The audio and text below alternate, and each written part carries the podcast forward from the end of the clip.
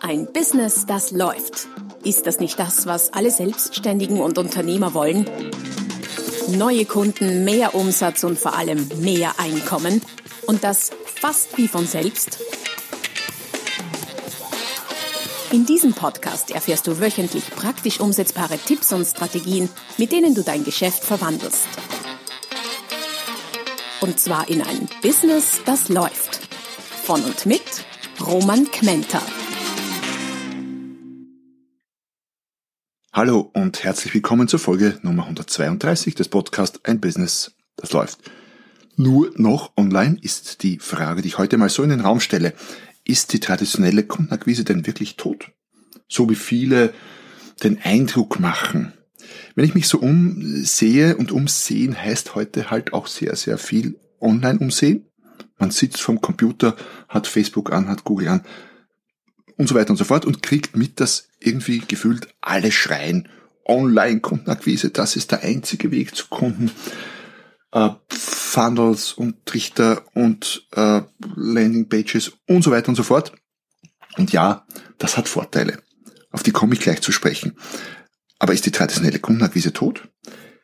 Vorweg, die Antwort lautet natürlich nicht. Es kommt drauf an. Und worauf es ankommt und wann die klassische Akquise für dich und dein Business genau der richtige Weg ist, das erfährst du in der heutigen Folge. Weiterführende Links zur heutigen Folge und zu allen bisherigen Folgen sowie diverse hilfreiche E-Books, Checklisten und ähnliches Material findest du unter www.romankmenta.com slash podcast www.romankmenta.com slash podcast. Zurück zur Frage, nur noch online ist die traditionelle Kundenakquise tot. Was meinst du? Machst du traditionelle Akquise sowas wie Leute, Unternehmen anrufen einfach, die du nicht kennst? Ich weiß schon Datenschutz und so, da gibt's Telekommunikationsgesetz, da gibt's diverse Richtlinien, auf die ich heute nicht eingehe. Aber machst du das? Bringt das was?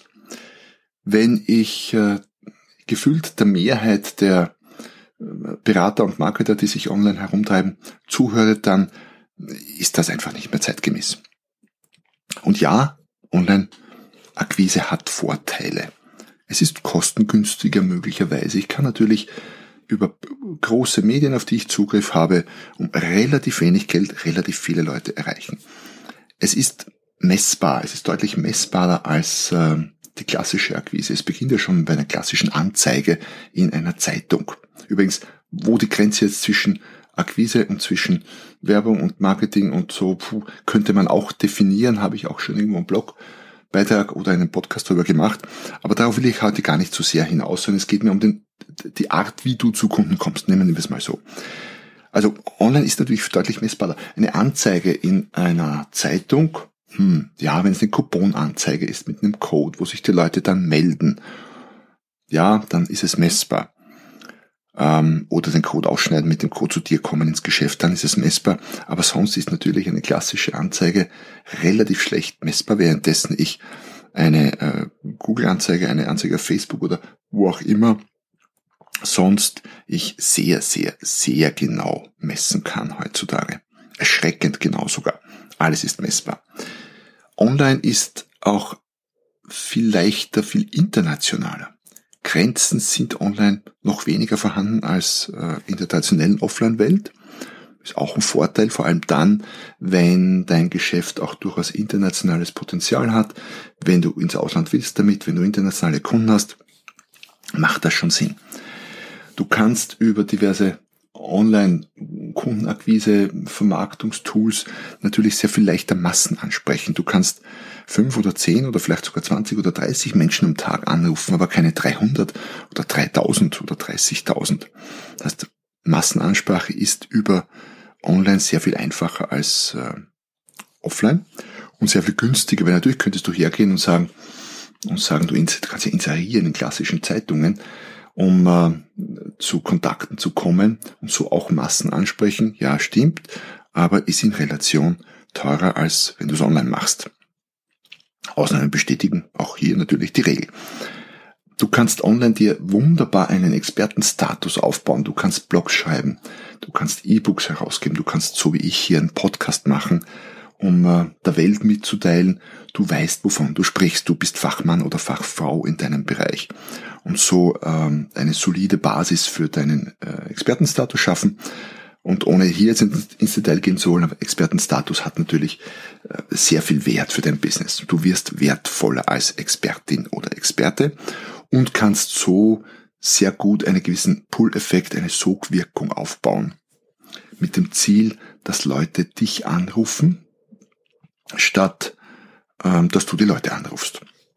Das ist ja immer noch das Bessere. Da bin ich absolut bei allen, die sagen, äh, offline ist tot, online ist das einzig wahre. Natürlich ist es besser, wenn mich äh, potenzielle Kunden anrufen, als wenn ich potenziellen Kunden telefonisch oder sonst wie hinterher bin.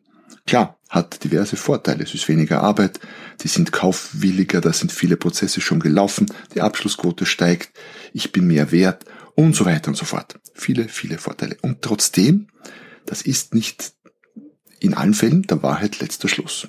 Es gibt definitiv Situationen, es gibt Businesses, es gibt Produkte, es gibt Leistungen, wo der klassische, der Offline-Weg immer noch sehr viel mehr Sinn macht. Und welche das sind, das schauen wir uns jetzt an. Bevor wir allerdings auf die Vorteile des, äh, der Offline-Akquise zu sprechen kommen und ähm, abschätzen können oder du abschätzen kannst, ob das für dich der möglicherweise sogar bessere Weg ist. Lass uns nochmal definieren, wovon wir überhaupt sprechen, wenn wir jetzt offline sagen. Es gibt natürlich das ganz klassische Offline-Marketing, wie wir es seit ewigen Zeiten kennen, Anzeigenschaltung in diversen Printmedien, selbst Radio und Fernsehen würde ich noch in diese Kategorie tun, wobei man da natürlich diskutieren kann, weil Radio und Fernsehen auch schon digital sind.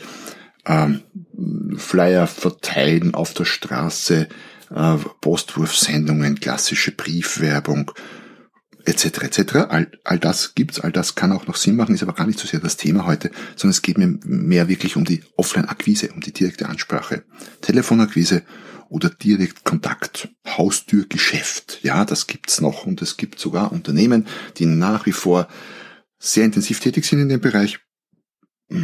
Staubsauger fallen mir da ein, Wasseraufbereitungsanlagen, da wird das durchaus gemacht. Und zwar durchaus B2C, aber auch B2B. Jetzt ist es natürlich so, das Haustürgeschäft, ich, ich nenne es immer Klein B2B und Groß B2B. Was meine ich damit? Im Groß B2B-Bereich, das wäre ein Konzern oder ein großes Unternehmen, da wirst du es tendenziell mit Haustürgeschäft schwer haben. Äh, sprich, Ding Dong, da bin ich, lieber Einkäufer oder lieber Marketingleiter, Geschäftsführer, Vertriebsleiter, was auch immer. Ähm, und ich hätte gern was gezeigt. Die Leute sind normalerweise zeitlich nicht so verfügbar.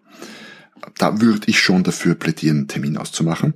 Gleichzeitig gibt es im kleinen B2B-Bereich Handwerker, kleine Gewerbetreibende, welche die kriegst du nicht mit Termin. Da kannst du einfach nur hingehen.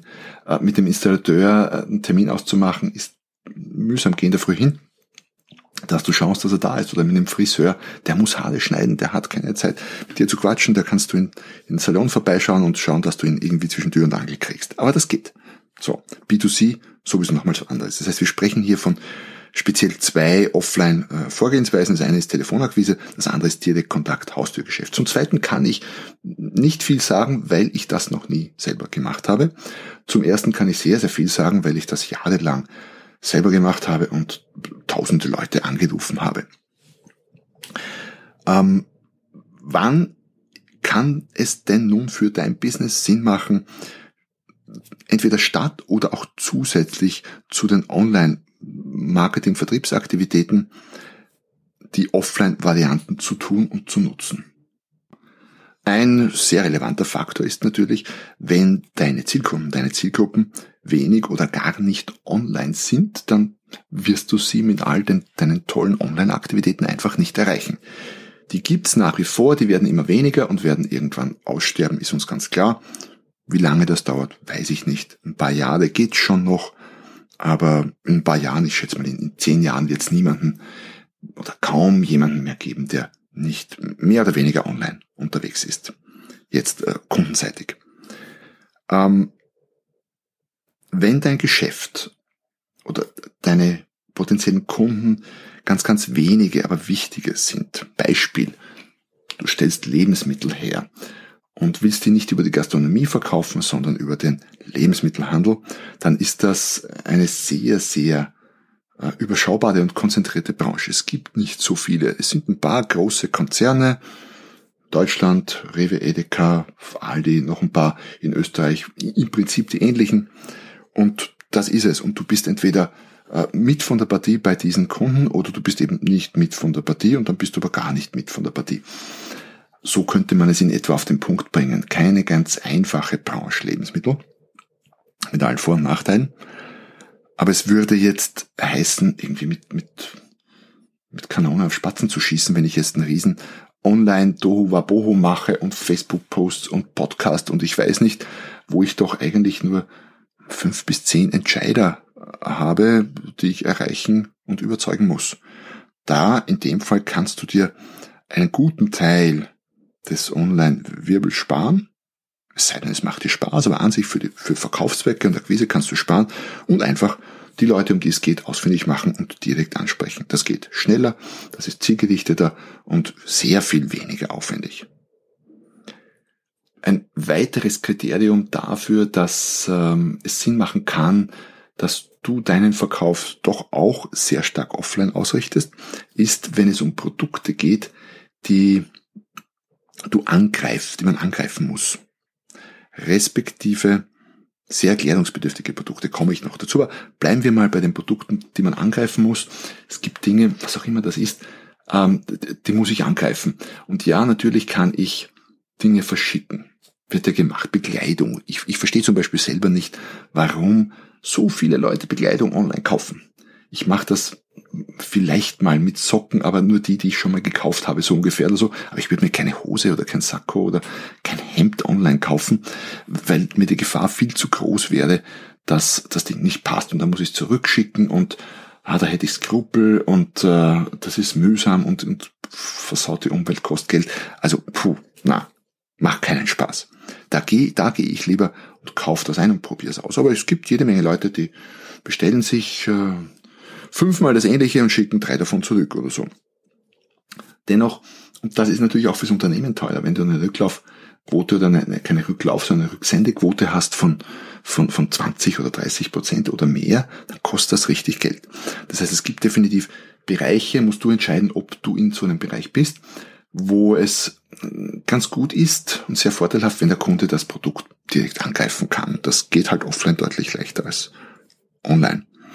Gleichzeitig, wenn es sehr erklärungsbedürftige Produkte sind. Ein Buch zum Beispiel um ein paar Euro rein online zu verkaufen, ohne ein Wort zu verlieren, ja, klar geht das.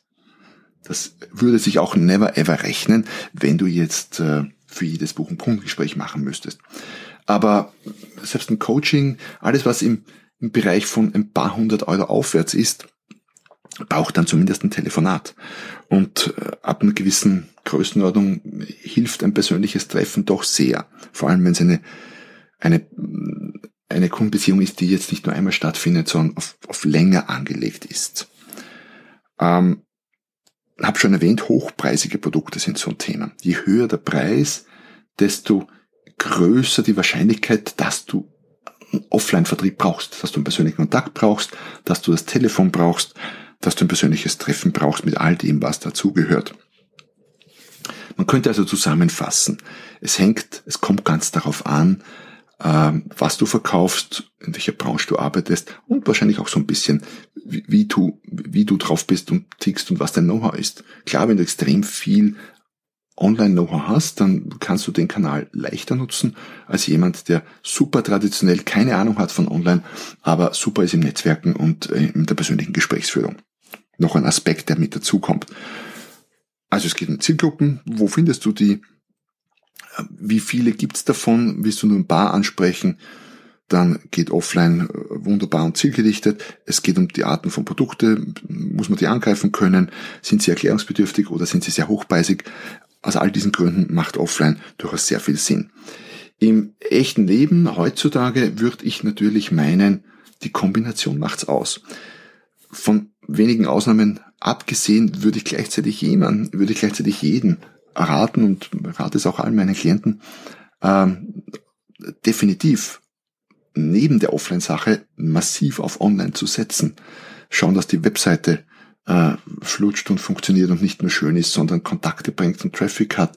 Äh, schauen, dass es andere äh, Möglichkeiten, dass andere Möglichkeiten der Reichweitenerzielung genutzt werden. Podcast, ein Buch, ein, ein Blogartikel, die Suchmaschinenoptimierung der Webseite. Gibt heutzutage so viele Möglichkeiten, Social Media noch gar nicht erwähnt. Heißt, die Kombination macht's aus. Normalerweise würde ich jeden, der nur offline unterwegs ist, sagen, ähm, schau dir intensiv online an und ich würde einigen, die nur online als das Wahre sehen, durchaus sagen, schau dir doch mal für diesen und jenen Zweck offline an, weil du da möglicherweise schneller und besser zum Erfolg kommst. Ja, so viel zum heutigen Thema. Ich freue mich gerade in dem Punkt sehr auf äh, eure, deinen Kommentar. Hinterlass mir den auf der Podcast-Plattform deiner Wahl, wo immer du den Podcast hörst. Wenn du schon da bist, gleich abonnieren, falls noch nicht gemacht, dann versäumst du keine der nächsten Folgen und hinterlass mir doch eine kurze, wohlmeinende Rezension. Ich mag die Sternchen unglaublich äh, und bin dir ewig dafür dankbar. In dem Sinne schön, dass du da warst und bis zum nächsten Mal, wenn es wieder heißt, ein Business, das läuft. Noch mehr Strategien, wie du dein Business auf das nächste Level bringen kannst, findest du unter romanquenter.com. Und beim nächsten Mal hier auf diesem Kanal, wenn es wieder heißt, ein Business, das läuft.